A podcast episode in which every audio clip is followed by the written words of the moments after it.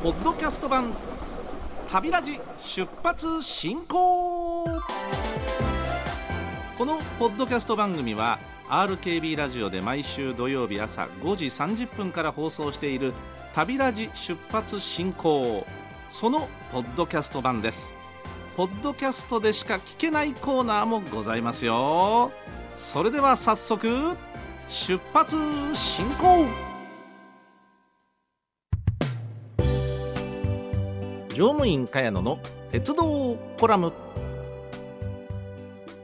さてこのコーナーではポッドキャストでしか聞けない私の愚痴をえー、一つお聞きいただいている。愚痴って言ったらなんでございますけども、えー、えー、もう私のこう年齢からして何でもこう喋ることが愚痴っぽく聞こえるようになったんで、えー、あの RKB ラジオでは毎週土曜日、早朝5時30分から放送中の旅ラジ出発進行、えー、こちらで、えー、お世話になっておりますが、ポッドキャストでしか聞けないこちらのコーナーとなってますんでね。さて、今月のテーマはこんな感じです。地域鉄道地域の足としていつまでも頑張ってほしいな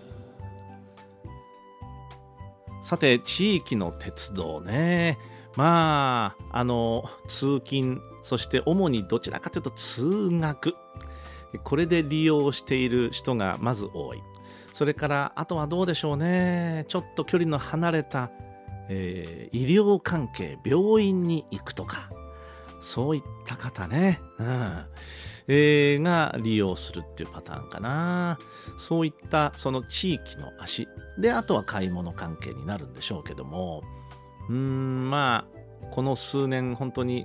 え、あちらこちらでですね、災害が増えてきてしまっています。これはもう何ともできない問題なんですけれど、まあ、悲しいことにね、えー、例えば山が崩れたりとか橋が落ちてしまったりとかそういった被害があちらこちらで起きている。でそこから今度復興しよう、ね。えー、ということで熊本地震から復興した南阿蘇鉄道の話題は旅立ち出発進行でもつい8月にしたばかりでございます。9月の初めでしたか。したばかりですね。あのー、地域の鉄道っていろいろ都心の鉄道と違う良さっていうのがやっぱりねいろんなところに感じます。例えばうん運転手さんとかあるいは車掌さんとそれからお客さんがあ常に顔見知りで知り合いっていうね、えー、えー、そういう関係のところっていっぱいあると思うんですね、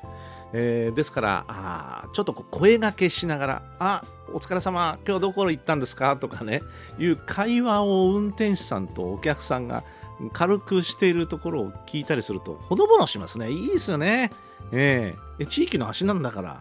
いやあの本当は業務中はお客さんと話しちゃ厳密に言うといけないのかもしれないけどいやいやそんなことはもうね、えー、いいわけですよ、うん。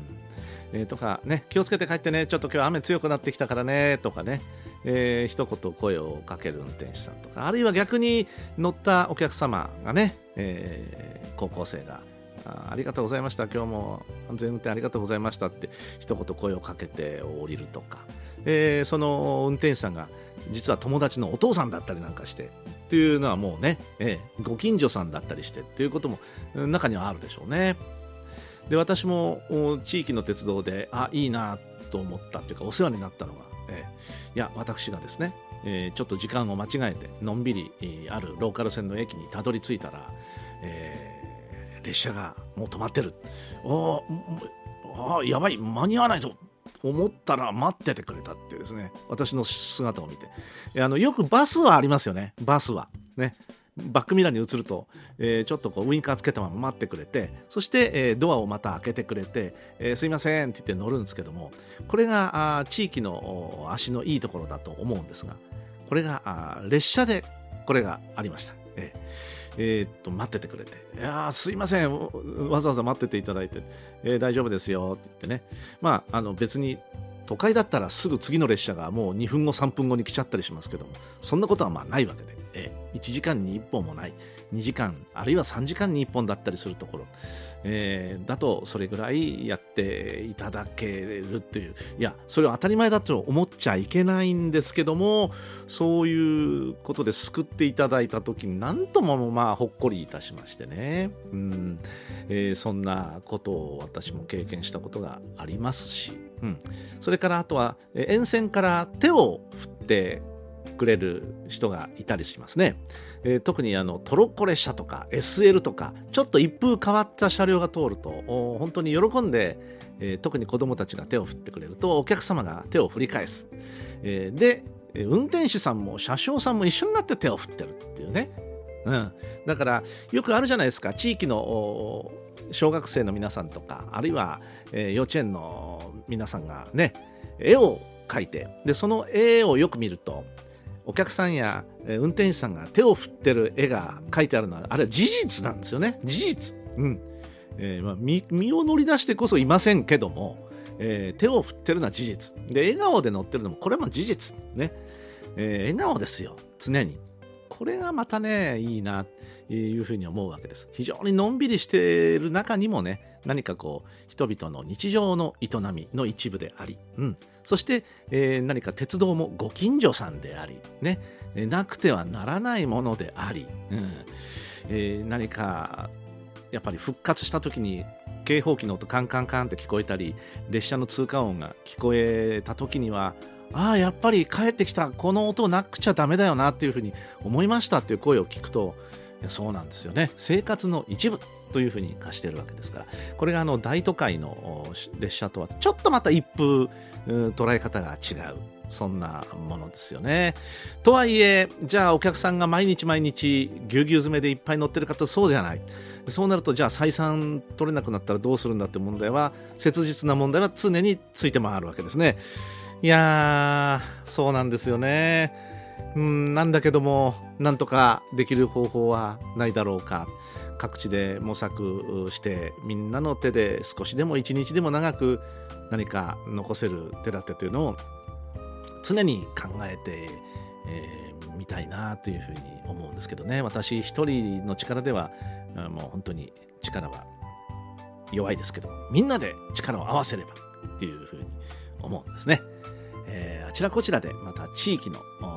花が咲く。そして鉄道を中心に輪が広がる。そんなことを私祈ってますよ。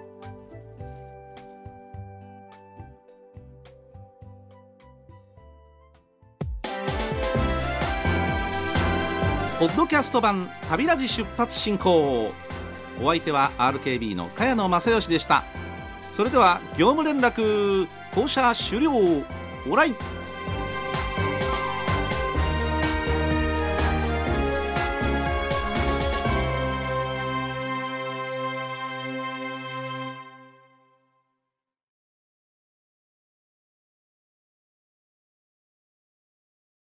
HKT48 のヤナスレイヤです。RKB ラジオでお送りしているガールズパンチ HKT48 の桃地山ラジオ局。ポッドキャストでもお楽しみいただけます。Apple、Spotify、Amazon Music、Google ポッドキャストなどで桃地浜ラジオ局と検索してフォローをお願いします。